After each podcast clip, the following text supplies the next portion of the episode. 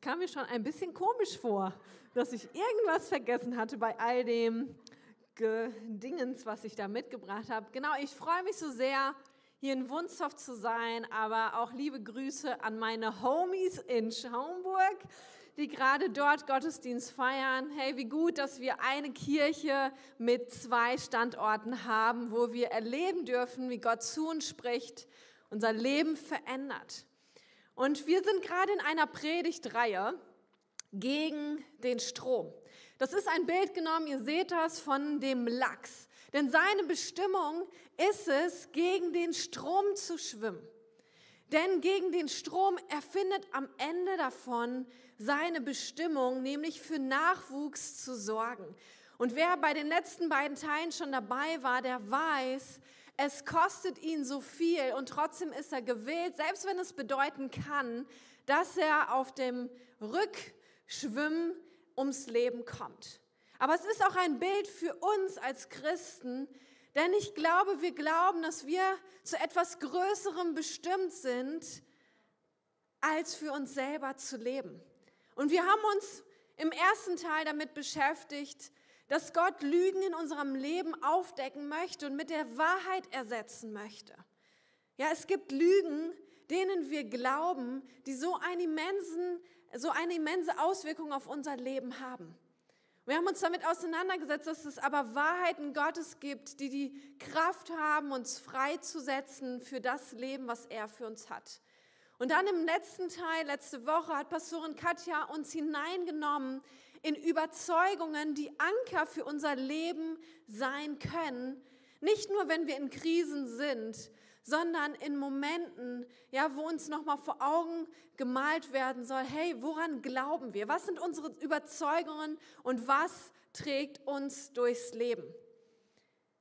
Ein Vers, der so der Leitvers dadurch ist, ist aus Römer 12, Vers 2. Richtet euch nicht länger nach den Maßstäben dieser Welt, sondern lernt in einer neuen Weise zu denken, damit ihr verändert werdet und beurteilen könnt, ob etwas Gottes Wille ist, ob es gut ist, ob Gott Freude daran hat und ob es vollkommen ist. Im zweiten Vers, der ein Leitvers ist aus Matthäus 5, Vers 13, da können wir lesen, dass wir als Christen berufen sind, Salz und Licht in dieser Welt zu sein.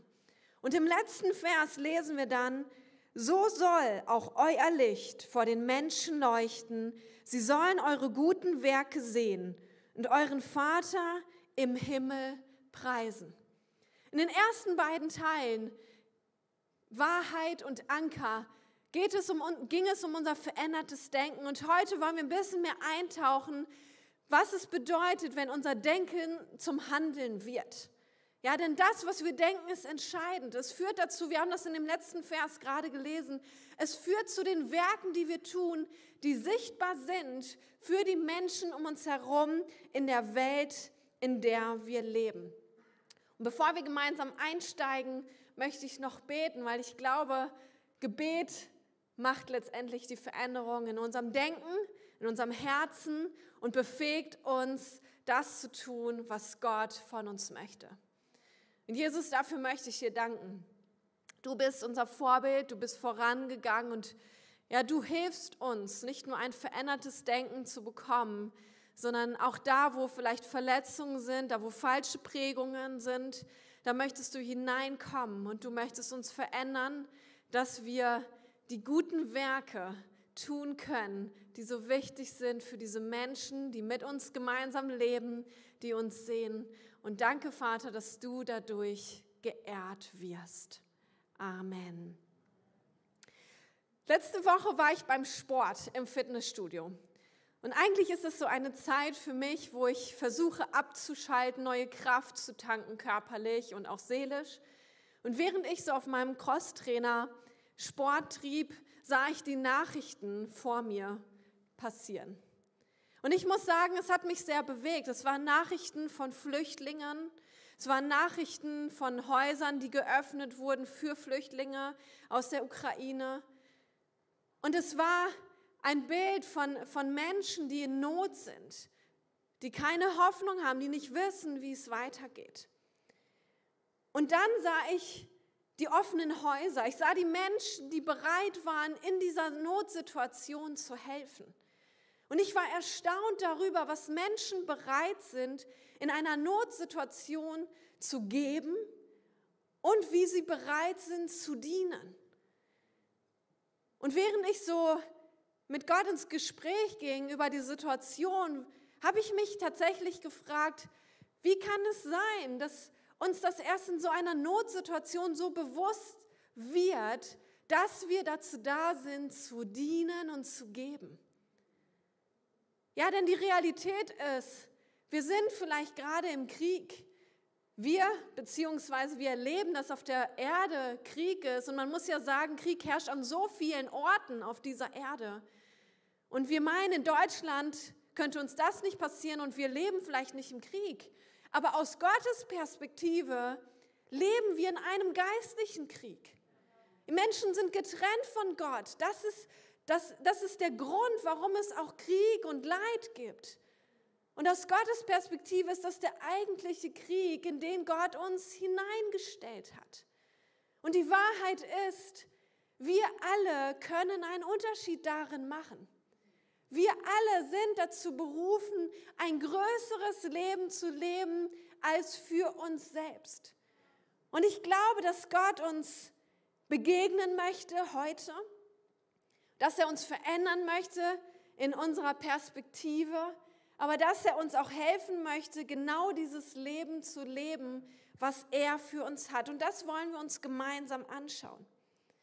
Denn im Kern geht es nicht darum, dass wir das beste Leben für uns selber hier leben, sondern im Kern geht es darum, dass wir das Leben in ganzer Fülle leben, was Gott für uns hat.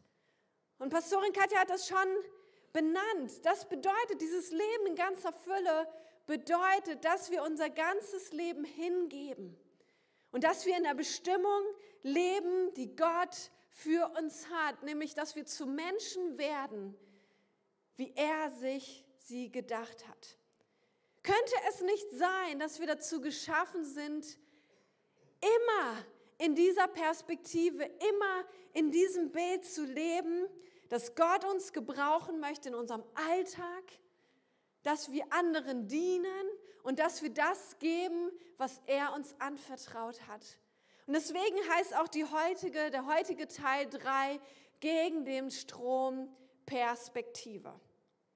Und ich habe euch etwas mitgebracht, um das zu verdeutlichen, wie wir als Menschen häufig unterwegs sind. Ja, ihr werdet das vielleicht besser kennen als ich. Ehrlich gesagt, ich habe das als Kind auch nicht gehabt. Ein Lupenglas. Man muss etwas reinlegen und dann passiert etwas. Ja, wenn wir hier einen Gegenstand drin haben und ihr seht das, vielleicht seht ihr mein Auge, die in der hinteren Reihe werden das schon gar nicht mehr erkennen.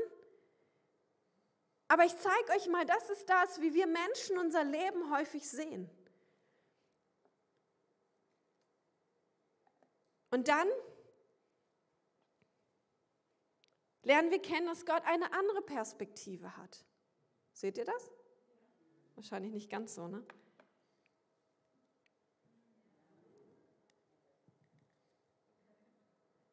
Das ist Gottes Perspektive auf unser Leben. Er sieht uns in einem größeren Bild. Er hat eine größere Bestimmung als das, was wir um uns herum nur sehen können, manches Mal, wenn wir in das Glas gucken. Und Gott möchte uns eine neue Linse geben. Er möchte uns eine neue Perspektive geben, dass wir das Bild sehen können über unser Leben, was er hat. In der ersten, in der ersten Predigt ja, und ihr seht das nochmal, hat Pastor Tim uns in Überzeugung mit reingenommen, in Wahrheiten mit reingenommen, die wir zutiefst glauben. Und ein Wert davon oder eine Überzeugung, eine Wahrheit ist, dass es nicht um uns geht. Es geht nicht um mich. Und ich möchte es vielleicht noch mal ein bisschen schärfer formulieren und darum soll es heute auch gehen.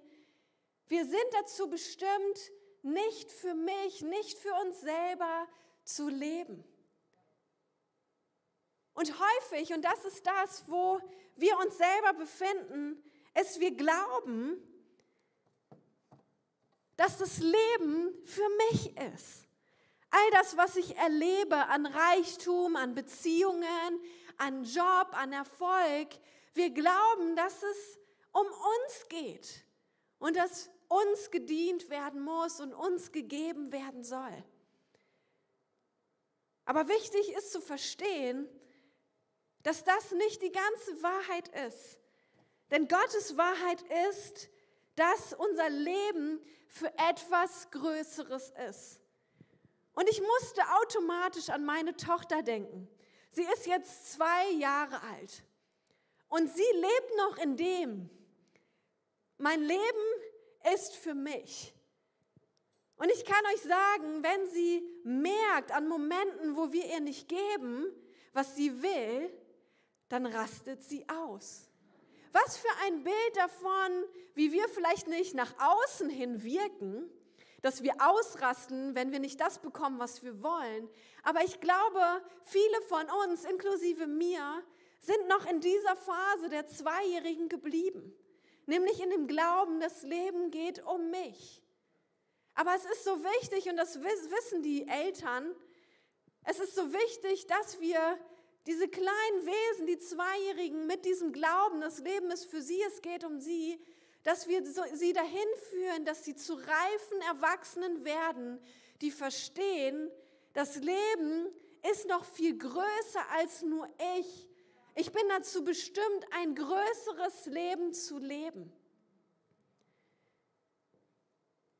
Und ob ihr es glaubt oder nicht, die Jünger, die mit Jesus unterwegs waren, sie hatten dasselbe Bild. Ja, sie hatten auch damit zu kämpfen oder hatten damit zu tun, zu glauben, es geht um sie. Aber Jesus, er war sehr klar darin und er nimmt uns mit hinein in Matthäus 16 und macht deutlich, dann sagte Jesus zu den Jüngern, wer von euch mir nachfolgen will, muss sich selbst verleugnen und sein Kreuz auf sich nehmen und mir nachfolgen. Wer versucht, sein Leben zu behalten, wird es verlieren. Doch wer sein Leben für mich aufgibt, wird das wahre Leben finden. Was nützt es, die ganze Welt zu gewinnen und dabei seine Seele zu verlieren? Gibt es etwas Kostbareres als die Seele? Ja, Jesus macht deutlich, für sich selbst zu leben führt zum Verlust. Und jetzt denk dich mal in dich hinein. Das ist kein Denken, was wir erstmal haben. Für sich selbst zu leben führt doch zum größten Gewinn. Wir tun alles dafür, um das beste Leben zu leben. Wir haben eine lange Schullaufbahn, um dann eine Ausbildung zu machen, um dann zu arbeiten, um dann viel Geld zu verdienen, um vielleicht Beziehungen zu haben, eine tolle Ehe, eine tolle Familie, Urlaube machen zu können, wie auch immer du dir dein Leben vorstellst. Aber all das tun wir doch in dem Glauben, es geht um mich. Das Leben ist für mich. Und Jesus sagt, aber eigentlich, aus Gottes Perspektive, führt das zum Verlust. Es führt dazu, Spätestens dann, wenn wir nicht mehr erfolgreich sind, spätestens dann, wenn wir nicht mehr fähig sind, das zu leben, was wir wollen, führt es doch dazu, dass unsere Seele Schaden nimmt. Und gleichzeitig lädt Gott uns ein, dass wir zu ihm kommen. Genau mit diesem Glauben. Das Leben ist für mich. Dass wir zu ihm kommen und sagen, Gott, gib du mir deine Perspektive. Denn bei ihm kommt unsere Seele zur Ruhe. Und letztendlich, wenn unsere Seele bei ihm zur Ruhe kommt und wir uns in ihm verlieren, dann haben wir den größten Gewinn, den wir uns vorstellen können. Die Grundlage dafür zu sagen, Jesus, ich gebe mich hin, ich möchte dir nachfolgen und das bedeutet, ich gebe mein Leben, meine Wünsche, meine Vorstellungen hin, finden wir in Römer 12, Vers 1. Da heißt es nämlich, weil ihr Gottes reiche Barmherzigkeit erfahren habt, fordere ich euch auf, liebe Brüder und Schwestern, euch mit eurem ganzen Leben Gott zur Verfügung zu stellen. Seid ein lebendiges Opfer, dass Gott dargebracht wird und ihm gefällt, ihm auf diese Weise zu dienen, ist der wahre Gottesdienst und die angemessene Antwort auf seine Liebe. In den elf Kapiteln davor und wenn du mal Zeit hast und Lust hast, die Bibel zu lesen, ist eine gute Idee, dann lies doch die Kapitel vor dem zwölften Kapitel von Römerbrief. Denn darin wird beschrieben, wie groß Gottes Liebe für uns ist, dass er selbst bereit war, dass Jesus als Mensch, als Sohn Gottes, Mensch wird, auf diese Erde kommt und zum Opfer wird. Opfer heißt, er hat sein Leben hingegeben. Er hat nicht für sich selber gelebt, sondern er hat verstanden, er ist dazu berufen, ein größeres Leben als für sich selber zu leben. Und die Frucht davon sehen wir in vielen Menschen, die das für sich annehmen, die diese Liebe annehmen und Jesus nachfolgen. Wir sehen, dass es Menschen sind, die einen Frieden und eine Freude in sich tragen, die über die Umstände hinaus immer noch bleibt. Es sind Menschen, die bereit sind, ja selbst zu sterben. Vielleicht erleben wir es in Deutschland nicht, aber ich weiß von einigen Ländern auf dieser Welt, wo Menschen für ihren Glauben bereit sind zu sterben, weil sie etwas Kostbareres gefunden haben, als für sich selber zu leben. Und dann sagt Paulus, wenn wir diese Barmherzigkeit, diese Liebe verstanden haben, angenommen haben, sie in unserem Herzen Platz gefunden hat, dann gibt es nur eine Antwort. Nämlich zu sagen, Gott, ich gebe dir mein Leben. Ich lebe nicht mehr für mich, sondern ich möchte ein größeres Leben leben, das Leben, was du für mich hast. Und Paulus benutzt hier bewusst das Wort Opfer. Ich weiß nicht, ob du schon mal gesehen hast, wie jemand ein Tier geopfert hat. Zu der Zeit, als Paulus das schrieb, war das ein Bild, was die Menschen vor Augen hatten. Sie haben gesehen, wie Menschen Tiere geopfert haben, weil sie glaubten, dass sie dadurch Gott Wohlgefallen tun können und dass sie sich gut stellen können vor ihm. Aber ich weiß auch in unserer heutigen Zeit wird dieses Wort Opfer auch gebraucht. In der Jugendsprache ist jetzt vielleicht nicht meine, meine Umgangsart, aber ich habe mal gegoogelt, was dieses Wort bedeutet. Und es bedeutet etwas, ein Opfer ist in den Augen, in der Perspektive von Jugendlichen ein Mensch, der wie ein Schwächling ist, der nichts vorweisen kann. Und wir können das als Synonym dafür sehen, dass es Menschen sind, die als Loser oder Versager gesehen werden. Was für ein Bild für uns. Ja, denn manches Mal, wenn wir entscheiden, uns hinzugeben, unser Leben als Opfer zu geben, als Hingabe für Gott, dann werden Menschen in der Welt uns als Versager oder Loser sehen. Sie werden sehen, dass wir nicht mehr alles dafür tun, dass wir ein schönes Leben haben, sondern sie werden etwas schmecken von dem, was es bedeutet, sich in Jesus zu verlieren und ein größeres Leben zu leben als für sich selbst. Und ich kann mich selber erinnern, da war ich 18 da habe ich diese Entscheidung für mich persönlich getroffen. Ich bin in einem Haus aufgewachsen, wo wir vielleicht religiös geprägt waren. Ja, wie man gute Taten tun kann, damit man vor Gott gut dasteht. Aber mit 15 habe ich dann Jesus das erste Mal kennengelernt persönlich. Und es war eine Begegnung, die mein Leben veränderte. Und dennoch fand ich mich wieder, dass ich ein Leben für mich selber in Kompromissen gelebt habe. Ja, als ich noch in dem Alter war, ist schon ein bisschen her, ich werde 35, ja, da war es gang und gäbe, dass ich jedes Wochenende auf einer Party war. Es war normal in der Welt, dass man Alkohol trank und dass man flirtete, dass man sich gut anzog, damit man den anderen gefällt. Das war, das war so das Leben als Teenie Victoria. Aber mit 18 hatte ich eine Erkenntnis. Nämlich die Erkenntnis, all das, was ich gelebt habe, obwohl ich Jesus kannte, brachte meiner Seele mehr Schaden als alles andere. Denn ich versuchte ein Leben nicht nur für mich zu leben, sondern ich versuchte ein Leben für andere zu leben in dem Sinne, dass ich versuchte, es ihnen recht zu machen. Bis Gott mir seine Perspektive aufzeigte, dass es sich lohnt, ein größeres Leben als für mich selber zu leben. Und mit 18 traf ich die Entscheidung zu sagen, Jesus, ohne Kompromisse, ohne das, was ich mir vielleicht vom Leben vorstelle. Ich möchte mein Leben hingeben, damit ich ein größeres Leben leben kann, was dich widerspiegelt und andere Menschen dazu veranlasst, in Beziehungen mit dir zu kommen. Und ich kann euch sagen, es war keine leichte Entscheidung. Mit dieser Entscheidung zerbrach die Beziehung zu meinem Bruder, mit dem ich eine engste Beziehung hatte, weil er es nicht nachvollziehen konnte. Er lebte ein Leben für sich und das auch bewusst. Das heißt, diese Beziehung zerbrach, aber ich merkte auch, dass ich, die Teil einer Clique war und auch eine gewisse Beliebtheit genoss, ich plötzlich die Schulpausen alleine verbrachte.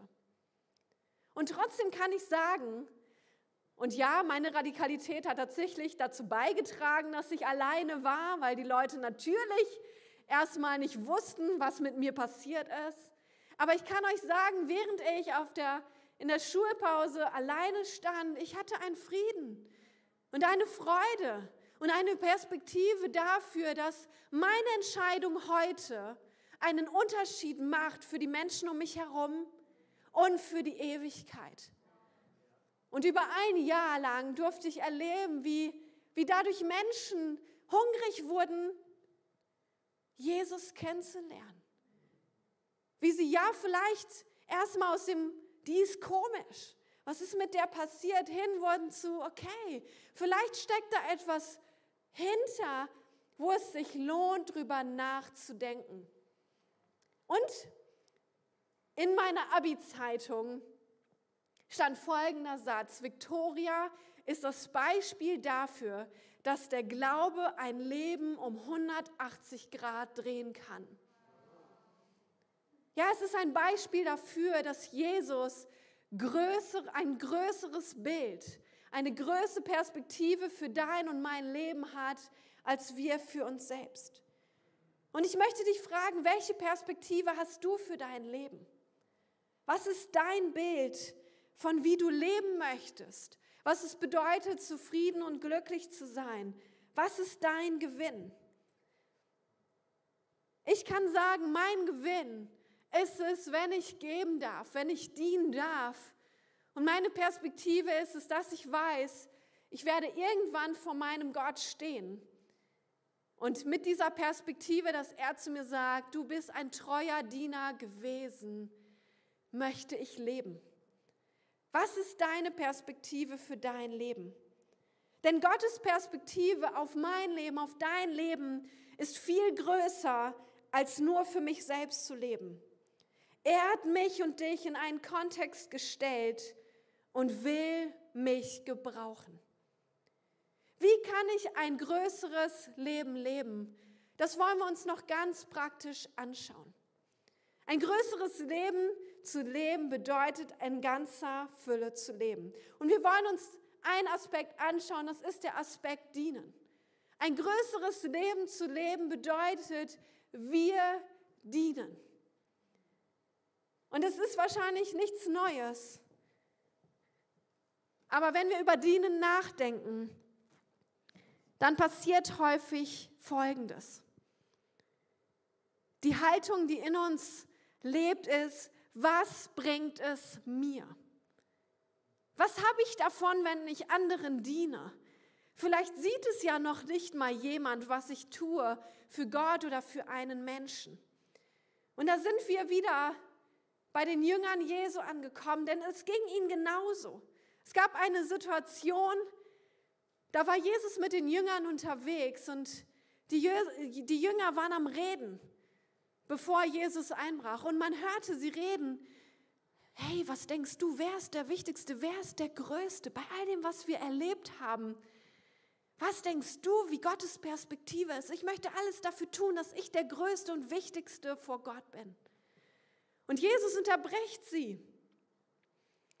Und da heißt es in Markus 9, 35, Jesus setzte sich, rief die zwölf Jünger zu sich und sagte, wer der Erste sein will, der soll sich allen unterordnen und ihnen dienen. Ich kann mir vorstellen, wie Jesus da sitzt und seine Jünger anschaut, so wie ich euch jetzt angucke, und denen fällt die Kinnlade runter. Hä? Wie jetzt? Wer der Erste sein will, soll dienen. Ich dachte, wer großartige Dinge vollbringt, wer Wunder tut, wer Heilung erlebt, wer Reichtum hat, der ist der größte und wichtigste Jesus. Und Jesus macht klar, dienen ist nicht das aus Gottes Perspektive, was mir etwas bringen soll sondern die Frage, die uns mit dem Dienen beschäftigen soll, ist folgende. Wie kann ich Gutes tun? Wie kann ich anderen etwas Gutes tun, dass sie erhoben werden, dass sie ermutigt sind, dass sie den ersten Platz einnehmen, dass sie als die wichtigste Person in dem Raum wahrgenommen wird?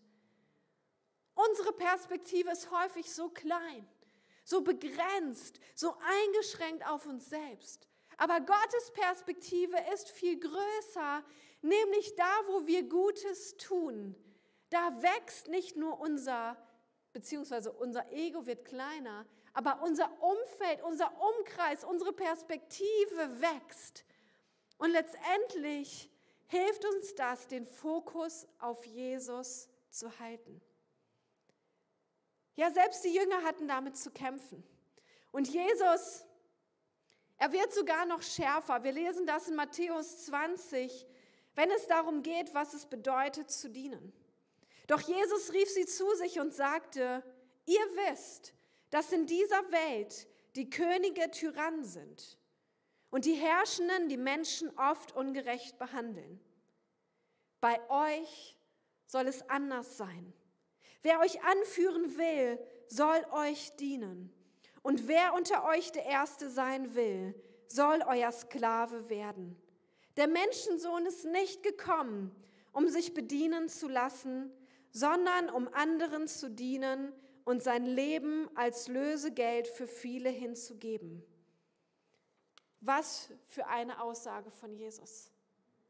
Wer der Erste sein will, soll der Diener sein. Und das ist nicht nur Erwartung, sondern es ist auch gleichzeitig ein, ich habe es euch vorgemacht. Jesus selber hat so gelebt. Und deswegen, wenn wir mit Jesus zusammen sind, dürfen wir wissen, Veränderung ist möglich.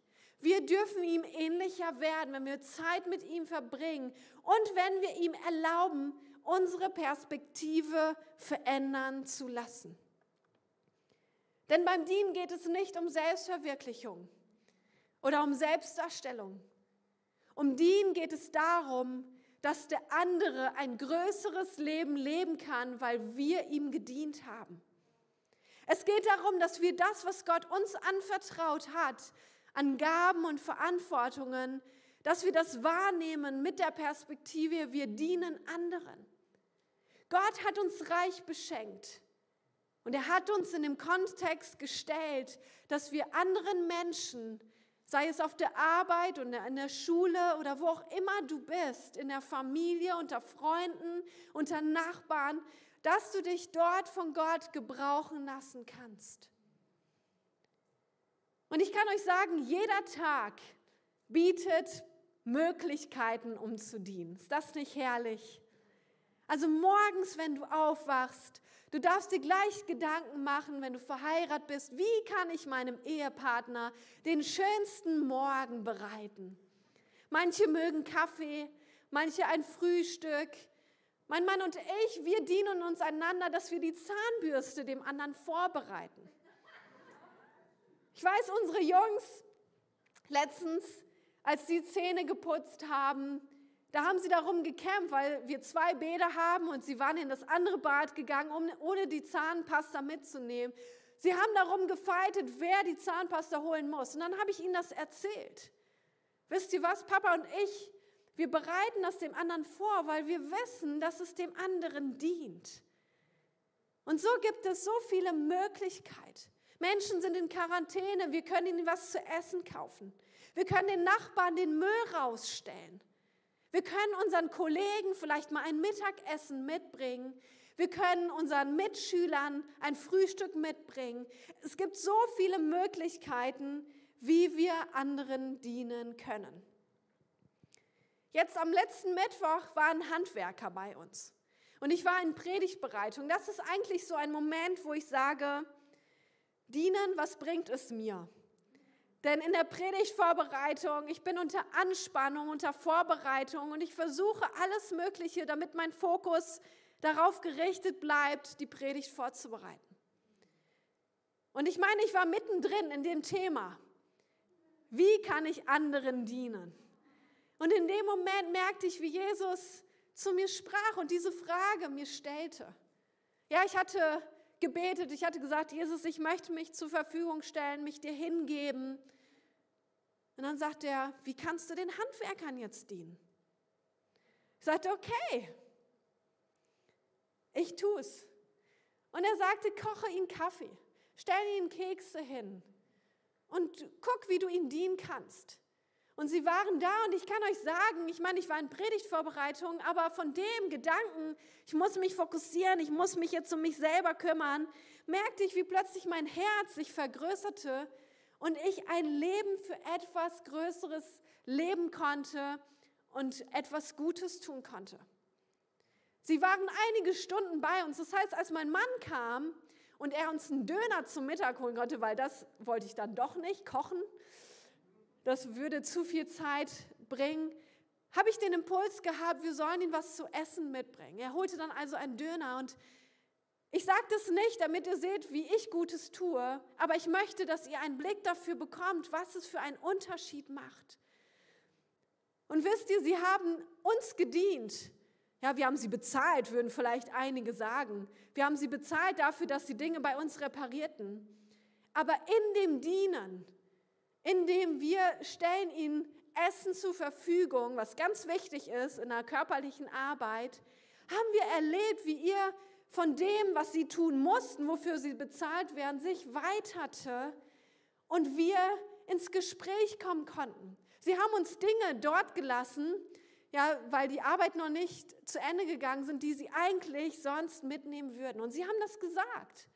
Normalerweise geben wir das niemandem, aber wir haben erlebt, wie ihr uns gedient habt. Und deswegen lassen wir euch da. Und ich denke so, wow, was für einen Unterschied macht es, wenn wir Menschen dienen. Und es gibt sogar noch einen anderen Kontext als in dem Umfeld, wo du bist, in der Welt, in der du lebst, nämlich den Kontext von Kirche. Und dazu sagt Paulus Folgendes im Römerbrief 12. So wie euer Körper viele Teile und jeder Körperteil seine besondere Funktion hat, so verhält es sich auch mit dem Leib Christi. Wir sind alle Teile seines einen Leibes und jeder von uns hat eine andere Aufgabe zu erfüllen.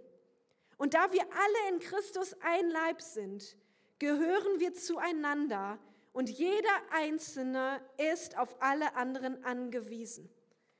Ja, auch in der Kirche können wir dienen. Und es gibt für jeden einen Platz, den du einnehmen kannst, um Gott so zu dienen, wie er dich gemacht hat mit deiner Persönlichkeit, mit deinen Gaben. Das Zweite, wie wir ganz praktisch ein größeres Leben leben können, ist es, wir können geben. Und häufig, wenn wir über das Geben nachdenken, dann ist eher der Gedanke von, wie kann ich horten? Wie kann ich all das an Finanzen so zusammenhalten, dass ich mir etwas leisten kann oder aber auch in der Not etwas habe? Gottes Perspektive für unser Leben ist aber eine größere, nämlich wie kann ich großzügig sein? Wie kann ich anderen Menschen dienen? Wie kann ich geben, dass sie etwas von Gottes Güte und Liebe erfahren? Ich habe ein Zitat gefunden, da kann es zwei Folien weiterschalten. Ein Zitat gefunden aus der Süddeutschen Zeitung von 2018, die hat mich berührt. Das Kind von Bethlehem eröffne ein neues Lebensmodell. Nicht verschlingen und hamstern, sondern teilen und geben. Ja, hamstern ist ein Wort dafür, dass wir für uns behalten und Vorrat, für Vorrat sorgen, dass wir genügend haben. Aber Paulus, er fordert die Gemeinde heraus und er spricht durch Timotheus Folgendes. Sag allen, die in dieser gegenwärtigen Welt reich sind, sie sollen nicht stolz sein und nicht auf ihr Geld vertrauen, das bald vergehen wird. Stattdessen sollen sie Vertrauen auf den lebendigen Gott setzen, der uns alles reichlich gibt, was wir brauchen, damit wir uns daran freuen und es genießen können. Fordere sie auf, ihr Geld zu nutzen, um Gutes zu tun. Sie sollen reich an guten Taten sein, die Bedürftigen großzügig unterstützen und immer bereit sein, mit anderen zu teilen, was Gott ihnen gegeben hat. Auf diese Weise legen sie mit ihrem Besitz ein gutes Fundament für die Zukunft, um das wahre Leben zu ergreifen. Ja, Gottes Perspektive für uns ist, du wärst doof, wenn du alles für dich behältst. Denn Jesus macht klar, geben ist seliger als nehmen. Und heute in diesem Teil 3 heißt es, eine neue Perspektive einzunehmen. Und ich möchte euch gleich in einem Moment einladen, Gott eine Antwort zu geben. Und die Antwort kann sein, hier bin ich Gott. Ich möchte nichts mehr zurückhalten. Ich möchte mein ganzes Leben geben. Aber vielleicht spricht Gott heute auch ganz konkret zu dir zu diesen zwei Aspekten, wie du dienen oder geben kannst. Und auch da möchte ich dich einladen, ihm eine Antwort zu geben, wo du bereit bist, Schritte zu gehen, um ein größeres Leben zu leben. Denn dazu sind wir berufen. Wir sind dazu berufen, ein größeres Leben als für uns selbst zu leben. Und das bedeutet, dein Leben hinzugeben, indem du anderen dienst und das weitergibst, was Gott dir gegeben hat. Ich möchte noch beten. Ja, Jesus, ich danke dir so sehr, dass du darin unser größtes Vorbild bist. Du hast dein Leben hingegeben, damit dass wir bereit sind, dass wir überhaupt fähig sind, unser Leben hinzugeben für dich, dir nachzufolgen und dadurch aber das größte, das beste Leben zu bekommen. Herr, und ich möchte für jeden Einzelnen hier beten, der in dieser Entscheidung steht, sein Leben hinzugeben für dich sich verändern zu lassen in seinem Denken, aber auch verändern zu lassen in seinem Handeln. Herr, und ich danke dir, dass du uns gebrauchen möchtest in dieser Welt. Du möchtest uns gebrauchen, indem dass wir anderen dienen. Du möchtest uns gebrauchen, dass wir das weitergeben, was du uns anvertraut hast. Und ich möchte für jeden Einzelnen beten, der hier im Raum ist, aber auch der online zuhört, der im Campus Schaumburg ist. Ich bete, dass du uns begegnest und dass du zu uns sprichst.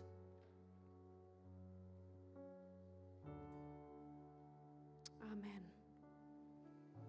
Und ich möchte noch eine Frage stellen. Gerade für die Menschen, die sagen, ich kenne Jesus noch nicht. Ich lebe noch nicht in der Nachfolge, aber ich möchte ihn kennenlernen. Ich möchte seine Liebe kennenlernen. Ich möchte seine Perspektive für mein Leben kennenlernen. Dann gilt das Gebet, was ich gleich hier laut beten werde, es gilt dir. Was kannst du tun? Du kannst gleich, während alle anderen die Augen geschlossen haben, hier oder auch in Schaumburg, du darfst mutig sein und Gott ein Zeichen geben. Wir als K20, wir machen das so, dass du die Hand heben kannst. Einmal als Zeichen für Gott, aber auch für mich, dass ich weiß, für wen ich mitbeten darf. Ich möchte beten, dass jetzt alle die Augen schließen, um diese Privatsphäre zu geben. Wer ist hier oder auch in Schaumburg, der sagt, ich möchte Jesus kennenlernen. Ich möchte ihm mein Leben geben, um sein Leben für mich zu gewinnen. Dann darfst du jetzt deine Hand heben. Ja, danke sehr.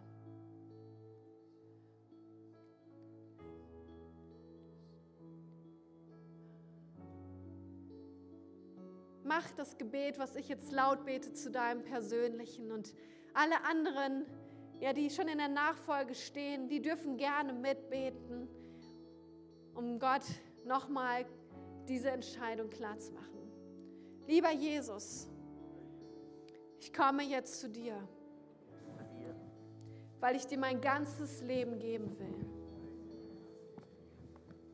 Sei du mein Herr, sei du mein Retter und vergib mir meine Schuld.